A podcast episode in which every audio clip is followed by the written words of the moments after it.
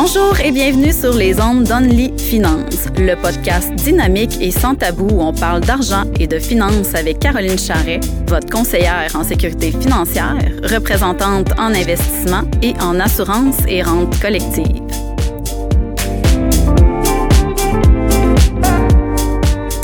Bonjour à tous, bienvenue au troisième podcast d'Only Finance, un podcast où on parle de plein de sujets liés à la finance grâce à nos invités en collaboration. Je m'appelle Caroline Charret, je suis conseillère en sécurité financière, représentante en, épargne collective et en assurance et rente collective. Aujourd'hui, on va parler d'un sujet assez chaud qui est les taux hypothécaires. Je pense que c'est euh, un sujet qui euh, que les gens parlent beaucoup euh, ces temps-ci avec la montée des taux qu'on a eu depuis environ deux ans. Il euh, faut savoir, par contre, je tiens à dire que le podcast est enregistré en septembre. Donc, euh, quand vous allez écouter euh, le podcast, ça se peut que les situations au niveau des taux aient changé déjà parce que c'est quelque chose qui évolue quand même on peut dire euh, d'une semaine à l'autre, euh, dans certains cas, même euh, ça peut être complètement différent là, au moment où vous écouterez ce podcast-là. Donc, en fait, aujourd'hui, je suis avec Martin Boily, qui est courtier hypothécaire. Ça fait plusieurs années qu'on travaille en collaboration. on est aussi partenaire dans une compagnie qui détient un immeuble commercial depuis juin 2023. Donc, je tiens à dire qu'on n'a quand même aucun intérêt financier lié à nos professions propres à se référer des clients et euh, je lui fais confiance à 100 quand je lui réfère mes dossiers. Euh, donc, euh, bonjour Martin, bienvenue au podcast Only Finance. Bonjour Caroline, un gros merci de me recevoir. Ça me fait plaisir. J'aimerais ça si tu pouvais prendre quelques instants pour te présenter, nous parler un petit peu de ta vision, tes valeurs, puis comment, c'est quoi faire affaire avec Martin? Bien, je commencerai en premier pour dire que, par dire que je suis, je suis un père de famille, donc je suis une personne qui a beaucoup d'expérience au niveau de, de mon vécu. J'ai 46 ans, donc euh, j'ai deux enfants, j'ai eu plusieurs maisons, chalets, j'ai eu des bébelles comme quatre roues, moto. Euh, je connais un peu la réalité des gens à ce niveau-là. Je me suis séparé aussi, fait que c'est quelque chose que... Divorcé, je non, tu n'étais pas marié. Non, hein, n'étais pas marié, seulement séparé. Puis, euh, ben, tout ça, c'est une expérience de vie. Puis moi, je prends rien de positif. Ben, il y a du positif, mais même les choses négatives, la vie, ben, moi, je m'en sers pour avancer dans la vie. Puis c'est ce que je m'en sers avec mes clients aussi. Parce que mm-hmm. mes clients, dans le fond, il y en a plein qui ont plusieurs maisons, il y en a plein qui se sont séparés. C'est toutes des situations différentes où est-ce que je peux amener mon aide et me servir de mon expérience pour justement là, bien conseiller mes clients à ce niveau-là. Euh, Martin Boilly, une formation en finance euh, au Cégep comme un deck administration. J'ai fait euh, le, un certificat en des affaires aussi à l'Université Laval et un certificat en psychologie à l'Université Laval aussi. ensuite de ça, avant d'être courtier hypothécaire, eh bien, j'ai été dans, plus dans les forces de l'ordre, comme on dit. J'ai toujours eu la, piqûre là, de, de, la police, comme on dit.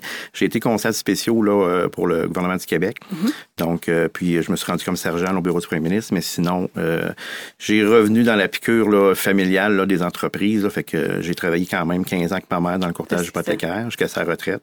Puis j'ai continué le flambeau là, euh, jusqu'à maintenant. Donc, euh, c'est un peu le. Ben, c'était comme euh, un peu une entreprise familiale là, qui s'est poursuivie de génération en génération à partir de ta mère. C'est ça. exact. J'ai toujours aimé les chiffres. On en discutait beaucoup ensemble. Donc, là, je me suis dit par la suite, ben, j'ai fait mon cours, j'ai fait mes, mes, choses que j'avais à faire. Puis, j'ai rentré dans le, dans le domaine du courtage hypothécaire et ça fait 18 ans que je suis là. Donc, il faut croire que j'adore ça encore. et je terminerai en parlant Martin Broly, dans le fond aussi, une chose qui est importante, j'ai comme deux grosses forces que je me considère, c'est la verbalisation de la finance. Et souvent, mes clients ils me disent, mais écoute, tu nous as bien expliqué ça, on a compris ce que tu nous as dit. Mm-hmm. Ça, je trouve ça important. Tu sais, des fois, les clients, je les regarde, puis l'air ça qu'ils ont compris, mais je recommence. Il y a pas de, moi, j'ai pas de temps à faire un rendez-vous. C'est pas dire, ah, ben, t'as une heure, puis on s'en va. Non, c'est, ça en prend deux et demi, ça en prend deux et demi. Si ça prend une autre rencontre, on en fait une autre. Je suis toujours disponible. Mm. Donc, ça, je pense que c'est une de mes forces. Et l'autre chose, ben, c'est, je, je veux pas me lancer des fleurs, mais je suis quand même un stratège en finance, dans le sens que j'adore tout ce qui est finance. Au niveau des lois de l'impôt aussi. Donc, euh, tout ce que je peux aider les clients sur plein de choses différentes autres que le courtage hypothécaire, ben je le fais. Puis, euh, fait que c'est un peu euh, un peu ça, faire affaire avec Martin Wally.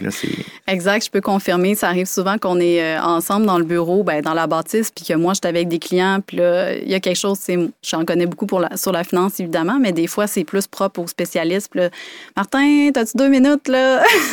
Viens donc expliquer telle affaire aux clients, justement.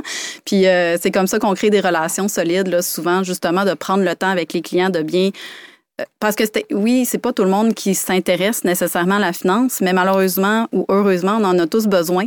Euh, donc, le fait de verbaliser, moi, ça représente vraiment euh, mes valeurs en tant que cabinet, l'importance que le client comprenne bien ce qu'il fait. Euh, comme ça, c'est sûr que ça bâtit euh, des relations solides. Puis, euh, en fait, je voulais savoir euh, aussi, ben moi, je le sais, mais pour nos auditeurs, c'est quel genre de financement que tu fais? Parce qu'il existe du financement résidentiel, il existe du financement commercial aussi. Puis, ça serait quoi un petit peu peut-être la différence là, entre les deux? Bien, c'est sûr que quand on parle de propriété, résidentielle, on va souvent penser à la maison. C'est quelqu'un qui va s'acheter un bungalow ou un cottage. On peut inclure les chalets dans ça. Ensuite de ça, quelqu'un qui va être un, un, petit investisseur, donc acheter un plex de 2 à 4 logements, ça rentre encore dans le, le financement résidentiel. Ensuite de ça, on peut avoir le semi-commercial ou le, le, commercial pur. Exemple, semi-commercial, c'est euh, il y aura un dépanneur en bas, des logements okay. en haut ou commercial peu, mais c'est comment juste une bâtisse commerciale, juste des locaux commerciaux. Ou on peut avoir du multilogement qui est différent un petit peu aussi. Là, c'est vraiment juste des comme un bloc appartement avec des logements dedans. Donc, il n'y a pas de local commercial comme dépanneur. Donc, euh, moi, je les finance toutes. Euh, mais tu sais, c'est sûr que ma clientèle principale, vraiment le résidentiel, mais euh, je, touche quand même beaucoup au commercial pour certains de mes clients aussi. C'est ça. Puis si je me trompe pas, les règles aussi au niveau des mises de fonds et tout, c'est différent que ce soit du résidentiel ou du commercial. Je crois sous toute réserve, tu pourras me confirmer que euh, quand ça reste dans le résidentiel, justement, en quatre logements et moins, c'est bien ça, en quatre oui. logements et moins, euh, il faut, euh, pour être en mesure, en fait, de, de, verser une mise de fonds minimale, c'est-à-dire 5 puis là, je pense que ça dépend du financement aussi total, il faut être propriétaire résident. là. Oui, c'est ça. Mais dans le fond, un, deux logements, c'est 5 propriétaire occupant. Puis si on est trois ou quatre logements, on parle de 10% de mise de fonds minimum là, pour l'acquisition. Toujours propriétaire occupant. Mm -hmm. Si on veut être investisseur, ça soit de 1 à 4 logements, là, on tombe avec 20% de mise de fonds. Et si on tombe dans le 5 logements inclus, là, c'est minimum 15% de mise de fonds, mais il faut calculer la valeur économique de l'immeuble. Il y a quelqu'un qui est vraiment différent. Là, on ne rentre pas dans le détail de ça aujourd'hui. mais tu sais, la règle est 15, mais ça peut prendre 25 aussi. Ça va vraiment dépendre de, de l'immeuble. Et le commercial, ben, c'est vraiment du cas par cas. Là. Il n'y a pas de règle définie pour ça. Ça va dépendre c'est quoi la bâtisse, ça va être qui le locataire, puis il y a beaucoup de variantes à ce niveau-là. Okay. Euh, mais j'aimerais rajouter par contre oui. au niveau du financement résidentiel. Souvent, les gens, ils pensent courtier hypothécaire pour son achat. Mais il ne faut pas oublier qu'un euh, un client qui a de la difficulté financière ou qu'il y a un projet d'achat de maison ou justement refinancer sa propriété, donc aller chercher euh, une partie de son capital cumulé sur sa propriété pour faire de l'investissement, on appelle ça un refinancement. Ça, on, les courtiers hypothécaires le font aussi. Mm -hmm. Ou si on arrive à l'échéance de notre prêt hypothécaire, euh, là, on peut faire une subrogation ou un transfert du prêt, donc on change le prêt d'institution financière pour aller chercher les meilleures conditions ailleurs aussi. Là. Puis souvent, on a des prêteurs qui vont offrir là, de payer le, les frais de notaire pour le transfert. Donc, il n'y a pas de frais pour le client à ce niveau-là. Mais au moins, en voyant son courtier hypothécaire, il fait une révision de sa situation financière, mm -hmm. puis il peut aller chercher des meilleures conditions. Puis si les meilleures conditions, c'est où est-ce qu'il est actuellement, ben on, laisse comme ça, puis on ne change pas de place, mais on lui explique taux, quel, taux qu'il devrait avoir à cette institution financière-là aussi. OK, parfait, je comprends. Euh, comme on disait, là, c'est un sujet assez chaud, euh, les taux hypothécaires. Euh, il y a beaucoup de gens, beaucoup de gens pardon, qui s'inquiètent vraiment là, au niveau de la hausse des taux. On pensait que ça augmenterait plus, finalement, ça augmente encore, puis on est un peu à la merci, si on veut, là, de la Banque du Canada. je crois que ça fait depuis environ deux ans, si je ne me trompe pas, que ça a commencé à augmenter. Euh, moi, je me fais beaucoup parler de récession aussi là, par mes clients. Euh, puis, en fait, je m'inquiète aussi par rapport à, au, à au, en 2020, quand on a eu la pandémie. En fait, euh, c'est sûr que tu te souviens qu'il y avait beaucoup de surenchères. Puis même encore aujourd'hui, je pense qu'il y en a encore un peu, quoique ça a diminué un peu de ce que je comprends que mes clients me disent. Euh, fait qu'en plus d'avoir surenchéri sur euh, la valeur de la propriété, ben, il y a il a fallu faire un prêt qui, qui représentait cette surenchère-là. Puis en plus, là, on a une, taux, une, hausse pardon, des taux hypothécaires. Euh, c'est sûr que, bon, peut-être que ces gens-là, ils en ont jusqu'en 2025 avant de procéder là, à leur renouvellement, s'ils ont pris un taux fixe 5 ans. Mais je pense que c'était beaucoup le variable qui était populaire à ce moment-là en plus. Euh, donc, c'est quoi, toi, ton avis, mettons, par rapport à toute cette situation-là? Bien, mais si on prend le, la valeur des propriétés, c'est sûr qu'il y a eu énormément de surenchères. Il y a des fois, moi, que je trouvais que c'était comme euh, complètement fou là, pour la, la, qualité de la propriété. Euh, tu peux donner le warning à ton client puis l'aviser, mm -hmm. mais les, les gens avec la pandémie, c'était comme ils voulaient avoir un ça crée un choc quand même émotionnel aux gens, puis ils veulent avoir un, chez eux, un terrain pour être capable de dire, ben si on est encore euh, cloîtré dans nos maisons, on va être capable de sortir dehors, puis euh, en profiter, en profiter, tu sais, puis mm-hmm. pas être dans la maison. Fait que, ça, ça, ça a fait vraiment un boom à ce niveau-là. Fait que c'est ça, ça crée de la surenchère. Ensuite de ça, au niveau des taux d'intérêt, c'est ça qui, ont, qui ont signé du fixe, d'autres du variable. Il y en a un qui a mieux le variable, d'autres le fixe. Moi, je suis plus pro-variable. Puis, euh, mais tu sais, comme actuellement, euh, moi, je paye pas beaucoup de... Je, je m'excuse de t'interrompre. Tu dis que tu es pro-variable même, même actuellement? Non, mais pas, pas nécessairement actuellement, mais j'ai toujours été pro-variable. oui, non, j'ai toujours été actuellement, le variable n'est pas intéressant du tout. mais moi, je suis toujours quelqu'un qui est plus pro-variable au niveau des taux d'intérêt. Mais tu sais, il y, a deux, il y a deux types de variables sur le marché. Tu sais, il y a un variable où c'est que ton, ton, ton paiement va augmenter mhm. avec la hausse de taux ou mhm. diminuer avec la baisse de taux. Puis tu as un variable que ton paiement est gelé dans le temps. Donc, ça protège quand même tes mensualités euh, jusqu'à ton échéance. Là, ce qui est arrivé, c'est que les taux ont tellement monté que là, les gens il n'y a plus de capital sur le paiement euh, hypothécaire, fait que ça devient juste de l'intérêt qu'ils payent, ils sont obligés d'augmenter le paiement pour combler le, manque d'intérêt. Mais tu sais, il faut comprendre aussi qu'on parle d'une crise économique. Là. sais, qui aurait pris une pandémie? Qui aurait pris une guerre avec l'Ukraine puis la Russie? sais, personne. sais, fait mm-hmm. des fois, on, suit des cycles, puis on se fie au passé, puis on dit ça a du sens, ça peut avoir ça, mais il va arriver des choses, c'est pour ça qu'on appelle ça des crises. Mm. On a eu la celle-là de 2008, on a celle-là de 2015 qui est un petit peu moins forte. Mm-hmm. C'est là qui vient de passer.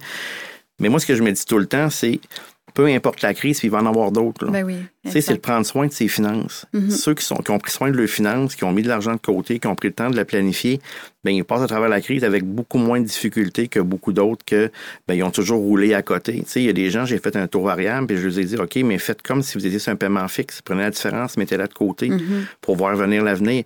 Mais ceux qui ne l'ont pas fait, parce qu'on peut donner les meilleurs conseils du monde, si les gens ne l'écoutent pas, c'est comme un budget. Ben il peut avoir 100 sortes de budgets différents. Ils sont tous bons, mm. sauf si tu le suis pas. Exactement. Fait, c'est un peu le, le principe. Fait les gens qui n'ont pas prévu se mettre des sous de côté, ben c'est ceux qui ont eu de la misère à passer à travers la crise.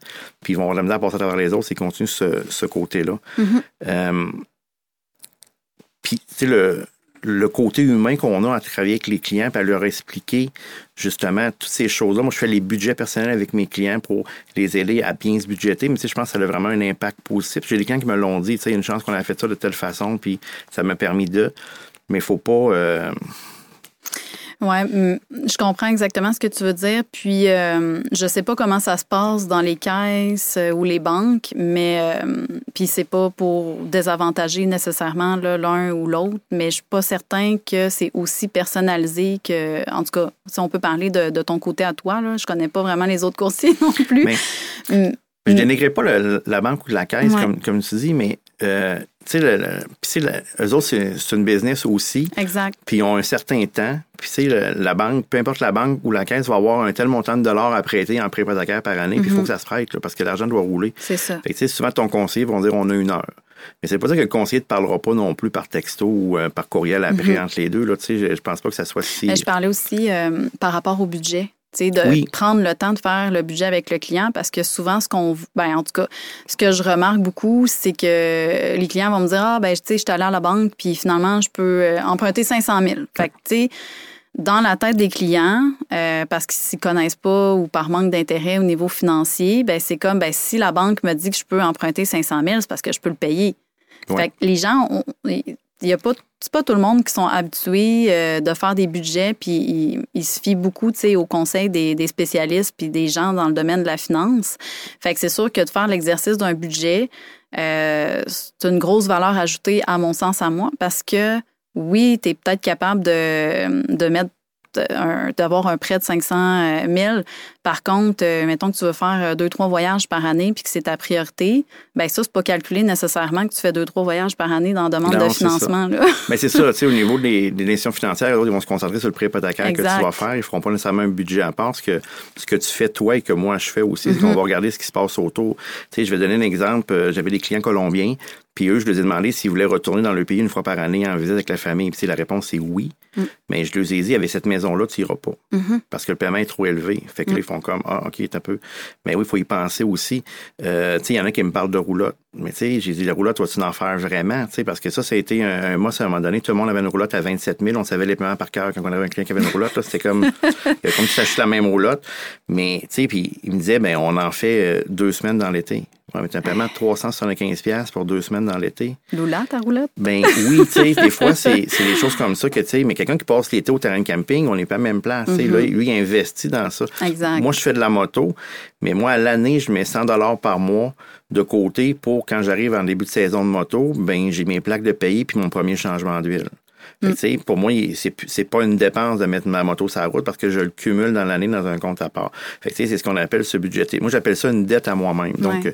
je me paye une dette pour justement être capable de faire mon loisir, comme cumuler pour des vacances. Mais Exact. ça, les gens prennent pas le temps de le faire. Puis Même souvent- chose pour les bateaux. Là. Oui. Moi, j'adore faire du bateau. Puis ça a déjà été un rêve de m'acheter un bateau. Peut-être qu'un jour, ça arrivera. Mais en ce moment, mettons que je fais, j'ai un horaire de fou tout le temps. Je suis tout le temps partout. Je vois pas comment est-ce que je pourrais rentabiliser euh, la dépense que je vais faire sur ce bateau-là pour en profiter pour que ça vale la peine, tu sais, finalement. Fait que euh, on laisse faire le bateau, là, Et rendu voilà. là. Ben, moi, j'ai vécu ça avec un chalet personnellement. Tu sais, j'avais un chalet. Au début, on y allait trois fois par mois. C'était comme le fun toutes les fins de semaine. Mhm. Maintenant, on tombait à deux. On tombait à une parce que tu as des activités que tu fais normalement que tu veux continuer à faire. Fait que, C'est un pensée-y bien. Tu sais, moi, je me suis dit à la fin de l'expérience du chalet quand je l'ai vendu, ben, je me suis dit peut-être que j'aurais pu me louer un chalet trois, quatre fois dans l'année. Mm. Une fin de semaine, puis ça aurait été super. Puis ça m'aurait pas coûté aussi cher que ça me coûtait là. Tu sais, je calcule, ça me coûtait à peu près 10 000 par année là, en frais Mm. de l'hypothèque, tous les autres frais. Fait que, tu sais, des fois, on fait le mot en pensant que c'est un bon mot, Mhm. mais quand on se met à penser et à réfléchir, ben, mais chacun est différent. Tu sais, Il y a des gens qui sont très, très, très cocooning, puis d'autres qui adorent voyager ou bouger. Fait que pour ce qu'on va dire à quelqu'un va être bon, puis qu'on va dire à l'autre ne sera pas bon, puis ça va être la même affaire. Fait faut juste s'ajuster. C'est ça qu'on fait, dans le fond, on prend le temps au client de faire réaliser le, si la décision est bonne ou pas. Exactement. Puis moi, de mon côté, si euh, je prends autant de temps avec mes clients, ben c'est parce que je veux pas non plus que dans un mois, un an, cinq ans, euh, ils se demandent pourquoi que j'ai recommandé ça, puis que finalement ça marche plus, puis ils se souviennent pas pourquoi qu'on a fait ça. Puis, tu sais, oui, des fois, c'est sûr qu'il y a des, on se souvient pas de tout là, ce que je dis dans une rencontre. Puis j'imagine que toi aussi, les clients, c'est la même chose. Je pense qu'une statistique qui dit qu'on retient peut-être un 10% là, de l'information reçue, mais au moins quand ils quittent, je suis, je suis certaine qu'ils ont, qu'ils ont compris. Là, ou bien j'ai l'impression qu'ils ont compris en tout cas. mais, mais, mais ce que tu dis est vrai, mais en même temps, moi, ce que je lui dis, c'est, tu sais, je demeure disponible. Tu sais, moi, je, mon après-vente est très fort, puis le tien aussi, c'est qu'on on répond au téléphone, on répond au courriel, que s'ils ont des questions en cours de route sur le processus, qui sont plus sûrs. Moi, j'ai des clients que je les ai dit, avant d'acheter une voiture, quand- avant d'arriver ton renouvellement, parce qu'on sait qu'elle va arriver chance, appelle-moi. On va regarder où est-ce que tu es rendu, parce que peut-être qu'on va faire ton hypothèque avant que tu rajoutes un auto, parce que si tu achètes une auto avec ce paiement-là, tu seras pas capable de transférer où tu veux. Fait tu sais, les stratégies dans le temps aussi à mettre en place, c'est que c'est important de garder un bon contact. C'est ça que je les rappelle pas à chaque année, parce que si l'hypothèque est sur cinq ans, je vais les recontacter vers la fin. Mais tu sais, je les avise que je demeure disponible tout le long du dossier. Puis, on met les... Des fois, il y en a qui m'appellent, puis ils savent pas s'ils devraient faire ça. Puis, des fois, ça n'a même pas rapport avec l'hypothèque, mais je prends le temps quand même de répondre puis de les conseiller. Puis j'aime mieux ça, parce que quand je les revois, mes clients sont en santé financière. C'est beaucoup plus le fun. On fait 20 minutes d'hypothèque, puis on parle d'une heure de voyage, puis de toutes sortes d'affaires. Fait que la relation, ça devient plus facile Ça concrétise aussi. aussi. la relation parce que euh, moi, ben, mes clients sont toujours mes clients, mais toi, c'est le client, il est au moment de, de faire le, le prêt hypothécaire ou le refinancement là, en soi. Fait que pour toi, d'avoir cette valeur ajoutée-là, ben, ça concrétise ta Oui. relation. Puis tu sais qu'ils vont sûrement revenir te voir euh, à leur renouvellement, là, justement, parce que tu as eu une bonne relation dès le départ là, avec eux. là. Oui, c'est ça. Mais tu sais, Mm. les clients, c'est ça peut, ça peut venir comme ça peut partir rapidement. Puis Mhm. euh, c'est ça que garder le meilleur contact, les donner les meilleures connaissances qu'on a à nos clients, c'est c'est c'est la plus belle, chose qu'on peut faire. Puis en même temps, le plus beau cadeau que d'autres peuvent nous faire, c'est de revenir nous voir puis de nous dire, ben, tu des fois, je reçois des courriels, je Hey, je veux vraiment que tu refasses mon dossier cette année. Puis, sais, un crime, c'est, tu même pas eu le temps de l'appeler quand tu as déjà contacté la personne. Fait que c'est c'est comme gratifiant aussi à ce niveau-là. Exact. Un autre euh, point sur lequel on est d'accord quand on travaille des dossiers ensemble, c'est sur euh, l'assurance prêt hypothécaire. C'est sûr que euh, Martin, il rentre pas trop dans le sujet là, normalement, mais je sais que tu le même avis que moi là, de ce côté-là. Euh, N'importe quel prêteur, si je me trompe pas, va offrir euh, une petite case qu'on peut cocher pour dire oui, je veux assurer mon prêt en soit assurance vie, invalidité ou même les deux. Euh, puis, selon moi, je pense que toi, tu recommandes toujours aussi de, de s'assurer à part là, dans le meilleur des mondes. là. Ben, l'assurance vie, on, on se doit, nous, comme courtier hypothécaire, d'en parler. On doit référer. Euh, on n'est pas des euh, conseillers en assurance vie. Moi, je connais ça peut-être un petit peu plus que certains autres. J'ai beaucoup de courtiers hypothécaires qui sont conseillers financiers aussi. là, exact, Comme toi. Moi, je l'ai été euh, quand j'avais 20 ans. J'avais peut-être pas assez de cheveux blancs dans ce temps-là pour que ça fonctionne à mon goût. Mais c'était différent d'aujourd'hui, le marché aussi. On parle d'il y a 25 ans. Là. fait que, je connais quand même le domaine. Je connais les types d'assurance vie. Mais moi, personnellement, j'aime mieux référer à toi, un conseiller mm-hmm. financier qui fait que ça, parce que l'assurance vie sur le hypothécaire, c'est une chose. Mais l'autre chose aussi, c'est qu'après ça, mais il y a les enfants, il y a mm-hmm. toi-même que tu dois assurer. Mm. Est-ce que je prends une vie entière de 5 millions ou j'en prends une de 50 000 puis je complète tout en part? il y a plein de stratégies différentes selon le client. Et l'autre chose que j'aime beaucoup travailler avec toi, mais c'est que tu respectes leur budget. Puis on en parlait tantôt, c'est mhm. important. Tu sais, moi, je dis à mes clients, si tu n'as pas moyen de payer une assurance vie de 200 000 ou de 300 000, mais que tu as moyen d'en payer une de 50, ben ça sera au moins 50. Puis c'est, oui, ça ne paye pas toute la maison, ces choses-là. Puis tu vas le savoir, mais tu mhm. vas prévoir ton budget en conséquence. Puis c'est après ça, tu dis, s'il y a un décès, puis tu as 50 000, ben, puis c'est pour la maison, ben, si tu fais 50 000 divisé par ton paiement hypothécaire, ça se peut que tu sois capable de faire 2-3 ans le temps que tu reverrais de bord. Mm-hmm. Fait que, tu sais, la stratégie peut être mise en place. Au moins, tu n'as pas rien. Mais, tu sais, il y en a qui vont signer des assurances de 300 000 puis ils annulent trois mois après parce qu'ils n'ont pas les moyens de la payer. Fait que, tu sais, c'est pas nécessairement bon, ça, ce niveau-là. Il y a beaucoup de choses d'assurance vie. plus tu les prends quand tu es jeune, ben ça coûte moins cher. Euh, fait que des fois, tu es mieux d'en prendre une peu plus grosse, puis ça vient couvrir toutes tes futures acquisitions plus tard, mm-hmm. puis ton, si tu deviens avoir des enfants. Fait que, je trouve tellement ça large, l'assurance vie. Mm. Puis les gens souvent disent, oh, l'assurance. Non, c'est plate. C'est pas excitant de parler d'assurance. C'est ça. C'est comme, c'est comme euh, dans le temps, nos parents, ils allaient au, salon funéraire, puis ils achetaient le tombe. Ah c'est pas le fun, là. Mais ils se disaient, on laisse pas à nos familles euh, le, coût de l'enterrement, c'est le chose de la chambre. Et voilà. Fait que l'assurance vie, c'est un peu le même principe. Mm, mm-hmm. Fait moi, je pense que ça a sa place euh, beaucoup plus importante que de juste dire je m'assure puis que la banque m'assure. Moi, je parle pas de l'assurance vie invalidité. Mm-hmm. Juste, euh, parce que l'invalidité maladie grave, je, me concentre sur l'assurance vie vie à maladie grave, ça vient changer, ça dépend de notre emploi. Ça, Il y a mhm. beaucoup de facteurs qui rentrent en compte à ce, niveau-là, mais toi, tu es capable de démystifier aussi à ce niveau-là. Exactement. Puis d'ailleurs, je vais faire une mini-capsule euh, le mois prochain euh, qui va sortir en novembre, qui va vraiment être juste sur l'assurance presse suite à ce podcast-ci. Euh, mais oui, effectivement, on est mieux de vraiment couvrir nos besoins totaux euh, en prenant en considération ce qu'on a déjà peut-être aussi. Peut-être qu'on en a déjà de l'assurance vie entière. Euh, de l'assurance vie entière, juste pour euh, vulgariser, c'est une assurance que tu gardes toute ta vie. Donc, c'est sûr qu'elle va payer. Malheureusement, on va tous mourir un jour. on n'a pas trouvé de remède encore pour contre la mort. On l'aimerait bien. Mais... Donc, euh, je vous l'annonce si vous n'y aviez pas encore pensé. Fait que, on est sûr que l'assurance vie entière va payer euh, à nos proches, à notre succession, peu importe c'est qui euh, qu'on va en faire bénéficier. Puis ça, ça peut être changé au courant de la vie, là, au fur et à mesure que nos besoins changent. Et l'assurance temporaire va vraiment venir couvrir des besoins qui sont de type temporaire. Donc, euh, justement, un prêt hypothécaire, ben, on n'aura pas toujours cette dette-là. Euh, ben, en tout cas, c'est, pour l'instant, c'est ça la situation. Normalement. Normalement, à moins qu'on... C'est, euh, parenthèse, il n'y a pas un pays là, qu'on peut mettre ça sur 90 ans. Moi, je ne pourrais pas dire lequel, mais même aux États-Unis, je pense qu'il y a des hypothèques de 40 ans ou même sur 100 ans pour de génération en génération. mais, en tout cas, ça, c'est un autre sujet. Là, je spécule, mais je sais qu'ailleurs, oui, tu peux payer en trois générations. Ah, c'est ça, exactement. en tout cas, pour l'instant, ici, c'est pas le cas. Peut-être dans 40 ans, ça sera autre chose. Là. Mais bref, l'assurance temporaire, ça le dit, c'est pour des besoins temporaires et le coût est vraiment minime. Euh, puis oui, nous, on va offrir aux clients le meilleur scénario possible, mais des fois, il y a des stratégies qu'on peut mettre en place pour que ça coûte moins cher à court terme puis être capable de l'assurer en totalité de ses besoins, quitte à reviser dans le futur, même si, oui, il va être plus vieux puis sa prime va être un peu plus chère, mais au moment où on se parle, c'est de ça qu'il y a de besoin. Et peut-être qu'il y aura moins de dépenses aussi, euh, éventuellement, qui va pouvoir se permettre de se prendre une vie entière là, à ce moment-là, à partir de son contrat qui est déjà existant.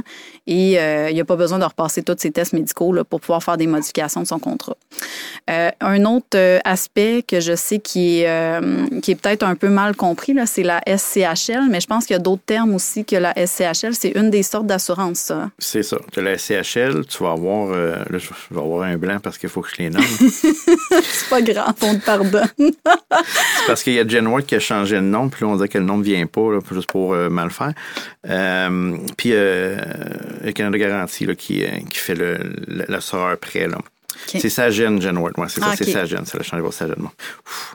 euh, ouais, fait que ça, ça, dans le fond, c'est, c'est, c'est, pas l'assurance vie, puis c'est pas Ouais. l'assurance habitation non ça. plus.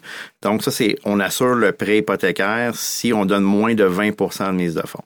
Mhm. Dans le fond, le client paye une assurance pour la banque si le client devient en défaut de paiement. OK. Fait que Fait que c'est pas une assurance qui protège le client, là. Non, c'est plus pour protéger ça. la banque. mais en même temps, c'est normal parce Ouais. que, tu sais, je veux dire, la banque prête 300 000 mais si ses clients sont en défaut, ben c'est comme avoir une assurance habitation. Euh, Puis, tu sais, tu passes au feu, ben tu sais, le- la- la- l'assurance habitation ne paye pas automatique, va envoyer un enquêteur vérifier. La SCHL va faire la même chose ou SAGEN, peu importe, va vérifier si la banque a fait son travail avec diligence. Autrement dit, est-ce que le. Tu sais, des fois, les clients me disent, ah ouais, mais je t'ai fourni l'offre d'achat, tu n'as Mm-hmm. pas besoin de travailler. Non, mais tu sais, la SCHL va vérifier le travail aussi du prêteur OK. hypothécaire pour être sûr que ben, il a tout fait sa job comme faut. OK, Mm-hmm. c'est beau, là, on va payer. Fait que, c'est quand même important, mais oui, c'est le client qui se paye une assurance pour au cas où il serait en défaut. Là. Fait que, mais mais il y en a qui le sont en défaut. Donc, Oui, oui. euh, Oui, puis en même temps, je me dis, si tu n'as pas mis 20 ben, tu as moins de capacité financière. Fait que c'est de là la mise de fonds de 20 et moins qui charge euh, ce frais-là là, au client. puis plus on met de mise de fonds jusqu'à 20, ben, moins la prime va être élevée. là. Elle est quand même assez, je trouve, mais elle risque Oui. à diminuer. quand même un petit peu là, dans le temps. Là. Puis euh, un autre aspect, en fait, là, euh, par rapport à notre collaboration ensemble, euh, on parle beaucoup, on n'a pas beaucoup parlé, là, on a parlé de certaines, certaines stratégies. Euh, quand on parle justement de refinancement ou des choses comme ça, là, c'est plus facile de faire des stratégies financières euh, en collaboration là, ensemble. Euh, notamment, euh, ça peut être pour euh, rembourser des dettes, puis euh, ça fait que notre paiement est moins haut là, parce que le taux hypothécaire, par exemple, est plus intéressant là, que notre dette qu'on a. euh, individuellement, si je peux me permettre. Euh, on peut aussi faire euh, certaines stratégies pour la retraite via un, comme un emprunt pour investir là, dans nos placements. C'est sûr que là, les taux sont élevés, fait que c'est peut-être pas ce qui est le plus priorisé là, en ce moment, mais euh, je pense que c'est quelque chose que tu fais souvent, là, Oui. du refinancement. Là. Ben, sais, même si les- là, on dit les taux sont élevés, puis l'avantage de faire affaire avec un courtier hypothécaire puis un conseiller financier, mais nous, on suit le dossier dans le temps. Fait qu'il y a Mhm. des périodes qui vont être moins bonnes, des périodes qui vont être meilleures. Fait que c'est là qu'on va ajuster les dossiers en fonction de ça. Il y a des gens qui prônent de payer leur maison le plus vite possible, puis ça, c'est correct aussi. Ouais. Fait que, tu sais, on. Tu tu forceras pas quelqu'un à refinancer, même si ce serait ce a de mieux. Puis je le comprends aussi. Mais il y a des gens qui ont quand même des bons revenus, puis peuvent avoir des stratégies fiscales extrêmement intéressantes là, de, de refinancer une partie de la maison, qui soit le mettre en REER. Quelqu'un qui est imposé à 50% puis peut aller rechercher euh, 50% de retour d'impôt, ben c'est quand même intéressant en bout de ligne. tu sais. Mhm. Euh, Quelqu'un qui veut partir sa roue de, de voyons, pour son fonds de pension, Ouais. puis il dit ben, je vais refinancer 20 000 sur euh, mon hypothèque. Puis là, on parle pas nécessairement d'avoir un salaire de 100 000, mais tu sais, t'en gagnes 60 000. T'as- Si moi, j'ai des clients beaucoup là, qui ont quand même des bons revenus, là, Mm. puis ils n'ont pas de fonds de pension Mhm. de travail. Puis là, je lui dis, vous avez rien, qu'est-ce que vous avez de cumulé? Ils n'ont Ouais. rien. Tu ils ont 3 000 dans le compte de banque, puis ça, c'est le fonds de pension. Mais ah, j'ai ma maison. Ouais. Oui, mais ta maison, toi, tu la vends à la retraite? Si c'est non, la réponse, t'as pas grand-chose finalement pour avancer. Fait que juste partir ta roue, mettons qu'on revient avec mon exemple, quelqu'un Ouais. met 20 000 en REER, puis il reçoit un retour de 8-9 000, puis qu'il avait décidé de mettre, je sais pas, moi, 150 pièces par mois dans son REER, ben Mm. au retour d'impôt, il y a encore un 8-9 000 plus son 150 pièces. Mhm. Fait que là, ça- à chaque année, il prend le retour. Là, il y a un effet boule de Ben neige. oui. Et plus il va commencer vite, ben plus il va arriver à la fin qu'il va avoir un bon montant. Fait que, au moins, si tu as un 200, 300, 400 000 de ramassant en REER à la retraite, Mm.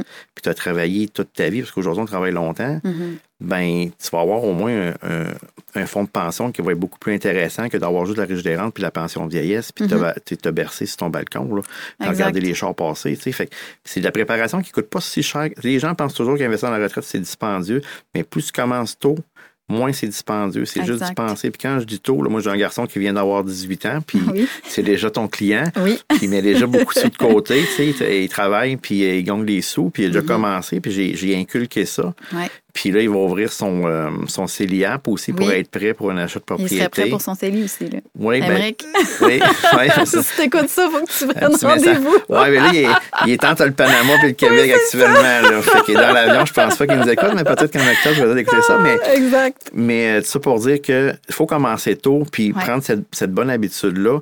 Et c'est, c'est pas des montants nécessairement extra, euh, énorme, mais mm. c'est juste de le planifier comme une dette à soi-même pour le futur. Exactement, parce que le placement, plus que c'est investi longtemps, plus que c'est profitable. Puis, euh, on parlait tantôt d'investir 150 par mois versus, mettons, euh, investir un montant de 20 000 euh, en un seul montant.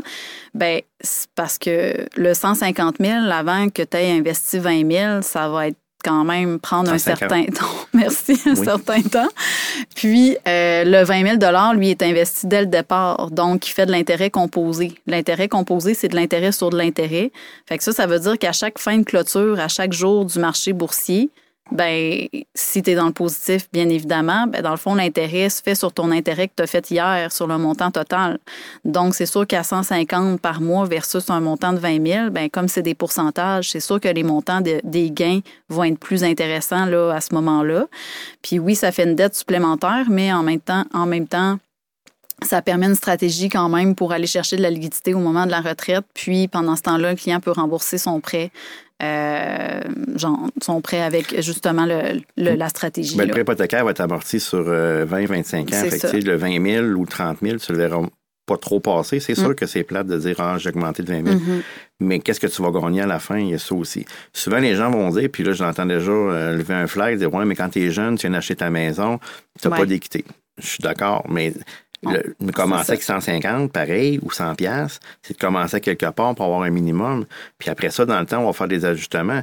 Euh, ça peut être, euh, tu as un héritage, ça peut être, euh, tu as fait plus d'over, tu as cumulé plus, tu vas en mettre plus. Si mm. tu prends tes retours d'impôts puis tu ne dépenses mm-hmm. pas, ben là, tu peux t'en servir. mais... Moi, je dis souvent aux gens de prendre leur retour d'impôt puis de le réinvestir en REER s'ils peuvent le faire. Ça fait des droits de cotisation. Ben, ça fait des cotisations de plus sans en avoir sorti de plus de sa poche. Ça permet de cumuler encore plus vite. C'est ce que j'appelais partir la roue tantôt. Quand tu mets ton 20 000, tu continues à réinvestir toujours. Exactement. Maintenant, ta roue est partie, puis tu t'en rends pas compte, tu regardes dans ton compte, puis l'argent est là. Mais c'est les habitudes à prendre aussi. C'est sûr que quelqu'un qui gagne 30 000 par année, c'est pas nécessairement évident de mm-hmm. dire je vais mettre 150 pièces par mois dans le contexte mm-hmm. économique actuel. On le mm-hmm. comprend. Exact. Mais euh, mais il y en a quand même qui réussissent. Puis, tu sais, la vie est, pas dit que tu vas faire 30 000 toute ta vie. Puis, jamais trop tard pour bien faire, tu sais, en bout de ligne. Fait que... Puis, si je peux euh, un peu euh, terminer sur ce sujet-là, en fait, de toute façon, quand on parle de stratégie financière, il euh, faut jamais prendre tout ce qu'on se dit puis aller l'appliquer comme ça. Il faut vraiment que vous rencontriez quelqu'un pour qu'on soit capable d'évaluer si c'est une bonne stratégie pour vous. Parce que, tu sais, on peut vous donner des idées et tout, mais c'est important de savoir que chaque situation est différente, puis il faut que ça soit évalué par un professionnel avant de dire, ben là, moi, ils ont dit dans le podcast qu'il fallait refinancer pour investir pour ma retraite, je fais ça. Faites pas ça. Attendez de rencontrer quelqu'un, s'il vous plaît. oui, parce qu'actuellement, le timing avec les taux, c'était pas le, meilleur move. C'est ça, exactement. il y a peut-être d'autres choses aussi, des fois, que vous avez que quand on va le voir, on va dire, ah, on était venu le faire ça de cette façon-là. C'est ça, exactement. Fait que je trouvais ça important de le tout, tout, ce qu'on peut dire peut être retenu contre nous. Là, fait c'est important de le spécifier. Euh, un autre point que je pensais justement aussi, là, parce que moi, je le vis à travers ma clientèle, à cause, euh, ben, surtout auprès des jeunes, parce que, tu sais, on va se le dire, là, les maisons, le, le coût des maisons a augmenté. Les taux ont augmenté. C'est, on aura beau dire ce qu'on veut, c'était beaucoup plus facile euh, dans le temps de nos parents de. Ben là, nos parents n'ont pas la même âge, mais c'est pas grave. En tout cas, dans le temps de mes parents, de euh, justement acheter une résidence, même si gagnaient moins euh, bien, même si les taux d'intérêt étaient élevés, tout ça, il y a déjà une étude qui a démontré que oui, c'était quand même plus facile d'acheter là, il y a plusieurs années. Euh, moi, j'ai beaucoup de jeunes acheteurs, là, on parle fin vingtaine, là, souvent c'est là où ils commencent à penser à s'acheter une maison, des couples, puis j'en ai qui m'ont dit, moi, ça, ça nous intéresse même plus d'acheter parce que euh, on n'en vient pas à bout de se créer une mise de fonds acceptable pour une maison qu'on voudrait avoir, qui est rendue à un prix euh, vraiment démesuré. Puis en plus, si on avait la mise de fonds, ben là, il y a les taux euh, où on se fait ramasser, si je peux me permettre. Donc, il y en a qui envisagent même pas de, ils envisagent plus d'acheter, ou ben ils disent, ben on va attendre. Est-ce que ça vaut vraiment la peine d'attendre, ou ben non, parce qu'on sait que les, le coût, c'est sûr, c'est encore de la spéculation, là, mais tu comprends un peu le point. Euh, oui, mais ça vaut-tu la peine d'attendre? Moi, je vais répondre oui et non. Puis c'est. Ben, perso, je dirais non parce que le marché immobilier va toujours. Euh, augmenter. Puis là, ce qu'on se rend compte, c'est que, tu sais, Québec, oui, c'est petit, tout le monde dit des fois c'est un village, mais sauf que faut comprendre que si tu regardes Ottawa, mettons, tu sais, les, maisons, des fois, tu regardes, tu regardes une émission, ils rénovent des maisons, puis on paye ça 800 000, puis tu dis, voyons, tabarnouche, j'aurais jamais payé ça 800 000, on dirait un cabanon. mais on est rendu là aussi. C'est que là, on a vécu une période où c'était prospère, les taux étaient bas, tout mm. était accessible, on peut s'acheter un char à l'épicerie, c'était pas si pire que ça. Mm-hmm. Mais là, tout est resserré. Mm-hmm. c'est sûr que là, on arrive d'une situation qu'on doit faire des choix. Puis ça, c'est pas évident parce qu'on on a été élevé, dans ce cas, dans les 15 dernières années, que, tu sais, n'a pas tant de choix à faire parce que tout est plus facilement accessible. Mm-hmm. Cumuler la mise de fonds a toujours été un défi pour les gens. Il y en a que ça va être des parents qui vont aider, des choses comme ça, mais il y en a qui l'ont vraiment cumulé parce que c'est vraiment des gens économes. Mais si on enlève la mise de fonds tout simplement, oui, c'est plus pour une maison, mais tu sais, 400 000, c'est 20 000, 300, c'est 15. Il y a 5 000 de différence. C'est pas, euh, pas mm-hmm. travailler une couple de fin de semaine, puis euh, de ton année, puis tu sais, je veux dire, ou un été roche, puis tu pourrais le ramasser, là, on s'entend. Si on est deux. Mais reste que là, on a des choix à faire. Si on veut acheter une maison de 400 000 parce que c'est ça le marché, puis qu'on veut vraiment avoir une maison, faut pas oublier qu'une maison, c'est une qualité de vie. C'est pas mhm. un investissement pour la retraite. Sais, le monde qui me dit ça, là, non, tu payes une qualité de vie parce que la maison, elle va toujours te coûter de l'argent. Moi, personnellement, là, pour en revenir en planification de retraite, la petite parenthèse, je l'inclus même pas, la maison, parce que c'est trop... Euh, incertain de combien de temps ils vont rester dedans. Puis il faut qu'ils se logent de toute façon après quand ils vendent la maison. Non, c'est ça. c'est vraiment une qualité de vie. moi, j'ai des clients que je suis capable de les conseiller et de dire ben, ils ont la capacité de le faire, mais de dire mets tant d'argent par mois de côté pour l'entretien de ta maison. Mm-hmm. Puis là, tu vas cumuler tes fenêtres, tes portes, ta toiture. Mais c'est lui qui le fait pas. À un moment donné, quand la toiture est due, as-tu le 15 000? Non, mais là, tu as refinancé ta maison pour le faire. c'est correct aussi. Mais c'est là que je dis que, tu sais, la, maison, tu payes vraiment une qualité de vie. Tu n'achètes pas ça pour dire, je vais investir, je vais faire de l'argent avec ça, on va prendre la valeur d'un temps. Oui, elle va en prendre. Mm. Mais c'est vraiment une qualité de vie que tu te payes. Fait que c'est là que tu fais le choix de dire, ben moi, j'aime vraiment trop voyager. Ben, tu vas rester en logement, tu n'auras pas de...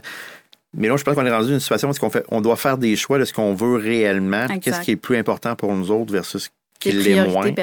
Et voilà. Mm-hmm. Mais oui, on s'en vient d'un marché où c'est que les maisons coûtent de plus en plus cher. Puis je ne pense pas que ça va aller en diminuant. Il va peut-être avoir des rajustements dans le temps.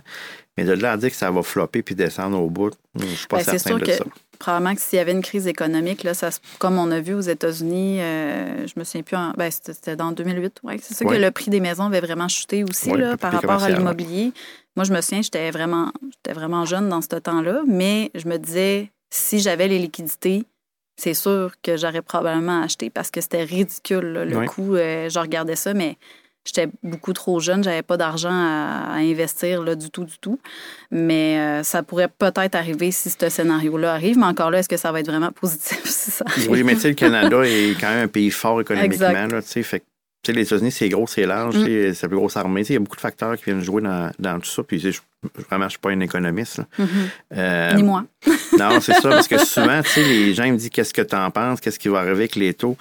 C'est pas évident de prédire. les économistes se trompent. Même la Banque du Canada s'est trompée deux ben fois. Là, fait que, elle dit des choses, puis après ça, tu dis ça à ton client, puis finalement, ça n'arrive pas. Mm-hmm. Mm-hmm. Fait qu'à moi, je m'avance plus sur rien. Mm. Je, j'amène mon opinion personnelle, mon grain de sel, mais mon but à moi, c'est toujours que mon client, à la fin du mois, il reste des sous pour être mhm. capable de vivre. C'est ça. C'est ça l'objectif principal, puis mm. d'avancer dans le temps, pas perdre sa maison passer à travers les crises parce qu'il va en avoir d'autres. Mais il va y avoir des belles périodes aussi. Là, quand la crise va être finie, c'est sûr que ça va repartir. Ça mm. l'a fait ça dans le passé, pourquoi ça ne le ferait pas? Là, exact. Fait faut juste être prêt. Puis quand la belle période va arriver, ben là, on va être plus en mesure d'économiser, mm-hmm. d'avancer, de grossir nos fonds de pension. La bourse va faire plus de sous. Exactement. Fait que tout va être euh, exponentiel après. Mais ça va revenir une autre crise, d'autres mm-hmm. choses. Oui, tout à fait. Euh, puis mon dernier point, en, fait, là, pour euh, terminer un peu ce merveilleux euh, podcast-là, ça coûte combien faire affaire avec Martin Boily? Ça coûte vraiment pas cher. Mes services sont gratuits au niveau du résidentiel, je vais quand même le préciser. mais tout ce qui est résidentiel, dans le fond, il n'y a pas de frais là, pour, pour les clients. Donc, sais, m'appeler, même si on fait juste jaser au téléphone une demi-heure, une heure, puis finalement, on ne fait pas faire ensemble, il n'y a pas de frais non plus. Il y a des clients que oui, ça va accrocher, d'autres non. C'est normal mm-hmm. aussi. Moi, je dis toujours à mes clients, si tu changes de vendeur pour une TV, change pour une maison à 300 000 si tu n'aimes pas ton coursier, je pense que c'est un peu normal aussi.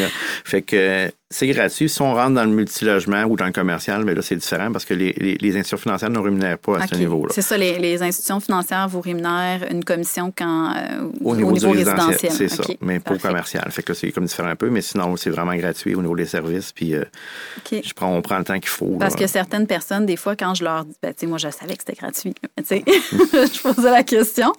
Euh, il y a des clients, des fois, je leur dis, ben, c'est gratuit, appelez-le, ça vaut la peine. juste au moins pour euh, comparer, puis faites l'expérience Martin Boily. Puis ils sont comme ah oui, c'est gratuit. Ils ont l'impression qu'ils euh, chargent une commission de plus aux clients. Oui, mais je trouve que ça, c'est C'est peut-être la société qui manque parce que euh, c'est une information qui devrait être tellement véhiculée pour mm-hmm. dire que vous avez des professionnels qui ne coûtent pas si cher que ça. Puis, mm-hmm. c'est comme moi, je coûte rien dans le fond, là, puis mm. mes collègues non plus. Euh, fait ça va à peine de prendre le temps de, de s'asseoir puis dire je vais aller voir euh, Martin ou un autre collègue, peu importe, puis mm. dire mais je veux m'acheter une maison, puis il va faire le tour, puis s'il est hot comme moi, mais il va faire le tour du budget aussi, tout le kit, puis il va vous référer une personne de confiance aussi au niveau des services financiers. C'est super. Fait que Martin, euh, ça termine notre podcast pour euh, le troisième épisode. Je te remercie vraiment beaucoup de t'être prêté au jeu et d'être venu nous partager tes connaissances, tes valeurs et ta façon de travailler. Puis, euh, si vous voulez rencontrer Martin, ben, vous pouvez passer par moi là, euh, sur mes liens puis m'écrire un courriel. Je vais pouvoir vous le mettre en, en, mettre ses, ses, coordonnées pour que rentrer en contact avec lui. Puis sinon, Martin Boily est quand même euh, affiché là, sur Facebook. je pense que tu as Instagram aussi. Puis tu as un site web aussi. Hein? Oui. Parfait. Fait que, puis il va être, je vais le, si vous me suivez sur Facebook ou Instagram, je vais aussi le taguer pour que vous puissiez le, le suivre également. Ben, je tiens quand même à te remercier de m'avoir invité aussi, même si on, se voit quand même souvent, mais c'est un défi ce matin, le premier podcast filmé. Donc, euh, un gros merci pour l'expérience de ton côté. Ça me fait plaisir. Merci d'avoir été des nôtres pour cet épisode.